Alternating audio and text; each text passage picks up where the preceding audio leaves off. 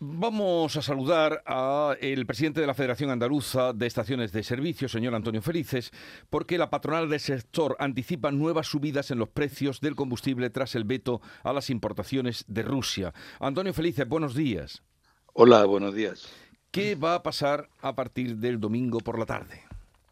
Bueno, va a pasar. Eh, entendemos que las, todos los indicadores eh, nos, nos ponen en una situación de una subida inminente de los precios, sobre todo de los precios del diésel.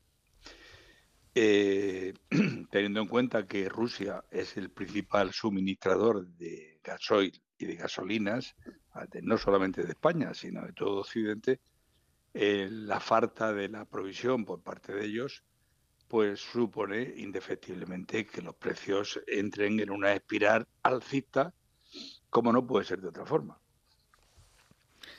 Y nos lo dice usted así tan tranquilo. No, se lo digo como es. O sea, a mí me encantaría dar una noticia absolutamente distinta. Como si no estuvieran ya altos. ¿Hasta dónde pueden llegar? ¿Sospecha usted? Pues mire, eso es muy difícil, eso es la pregunta del millón. No es fácil dar una cifra de hasta dónde pueden llegar.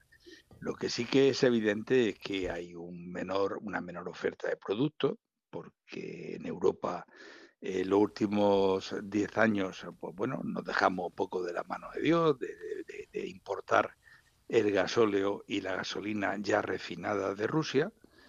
Eh, se han perdido más de 15 refinerías en el territorio europeo, en toda la Unión Europea, y, evidentemente hay una falta de, de gasoil.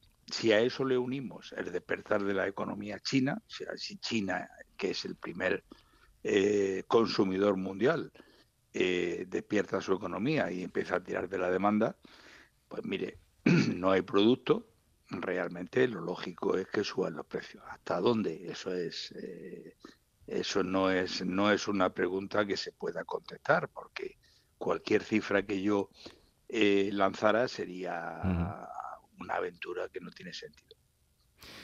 ¿Y habrá diésel para todos? Sí, eso con absoluta seguridad. El problema no es que no haya producto, producto va a haber, pero el, problema es el precio. Eh, y le digo que es el precio porque va a haber diésel para todo, porque por una parte, porque yo creo que el gobierno español ha hecho bien sus eh, tareas. nosotros tenemos eh, por ley unos mínimos garantizados de consumo, creo que son de 90 días. Eh, por otra parte, en estos meses previos a la, entrada en vigor de la prohibición de la importación, eh, los inventarios de crudo y de productos refinados están absolutamente los tanques llenos, hay reservas suficientes. Y por otra parte, España es, eh, tiene las refinerías más eficientes de toda Europa, sin ninguna duda. Entonces, eh, el problema, como digo, no es escasez de productos, eh, pero sí puede ser el precio, porque los precios que las refinerías españolas eh, producen están siempre referenciados cuando nosotros los empresarios compramos productos en nuestros contratos la fórmula de compra está siempre referenciada a la cotización internacional del producto. Y la cotización internacional del producto ante la falta del mismo, eh, va a subir eh, sin, sin, ninguna duda. ¿Cree usted que se precipitó el gobierno al quitar los 20 céntimos con el que nos subvencionaba a todos? Hombre, en mi modesta opinión yo pienso que sí. O sea, yo pienso que se tenía que haber prorrogado la yo eh, como presidente de la Federación Andaluza y como miembro del Comité Nacional. Nosotros ya advertimos al gobierno de que podía pasar esto porque el calendario de, productos, de, o sea, de, prohibición de importar ya estaba puesto.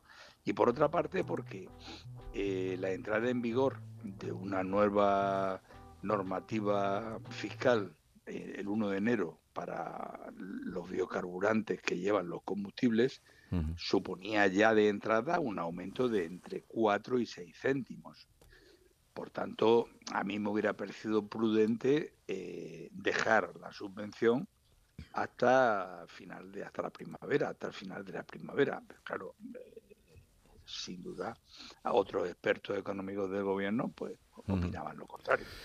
hemos hablado, usted ha insistido en lo del diésel. ¿Los otros productos también subirán?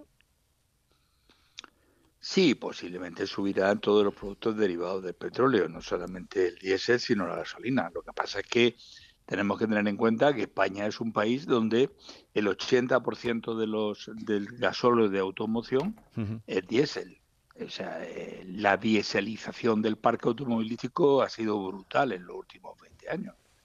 Y entonces el producto sube más en función de cuál es el grado de demanda que tiene. Usted lo ha dicho, el 80% del eh, parque automovilístico de España es eh, dieseacilización. ¿Cómo nos convencieron a todos de que iba a ser lo barato? Eh? Vaya manera. Sí, la verdad es que durante unos, durante años aquello era cierto. ¿no? O sea, la, la, es verdad también que la tecnología de los motores de combustión diésel fue muy eficiente. Siempre se decía, oye, tiene menos, menos eh, averías, consume menos. Eh, y entonces, bueno, pues progresivamente el diésel se fue se fue imponiendo sobre la gasolina y eso ha sido un proceso ya le digo, de por lo menos unos 20 años. Bueno, pues Antonio Felices, presidente de la Federación Andaluza de Estaciones de Servicio, le agradezco su claridad para ponernos las banderillas eh, que nos vayamos preparando. Gracias por atendernos, un saludo y buenos días. Muchas gracias a vosotros. Adiós.